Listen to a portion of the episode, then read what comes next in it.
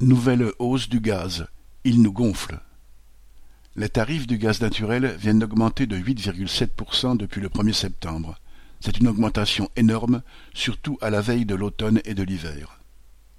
Cela fait suite à une augmentation des tarifs de 10% en juillet, de 5,3% en août et au total de 15,8% depuis le 1er janvier 2019.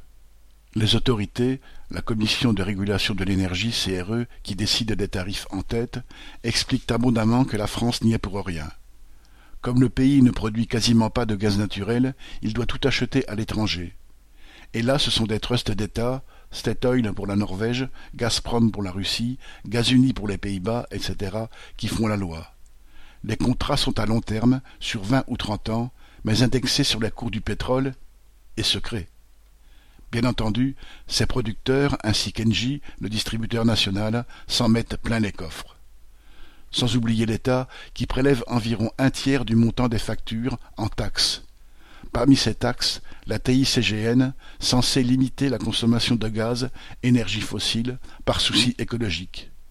En 2014, elle valait 1,19€ le mégawattheure et avait déjà grimpé à 8,45€ au 1er janvier 2018. Depuis, à la suite du mouvement des Gilets jaunes, son montant est inchangé alors qu'il était prévu en augmentation. Cet argent va dans les caisses de l'État qui le déverse dans le trou sans fond des innombrables cadeaux au patronat. Face à cette énième attaque contre leur pouvoir d'achat, les travailleurs devront lutter pour imposer des salaires permettant d'y faire face et qui augmentent en même temps que le coût de la vie. André Victor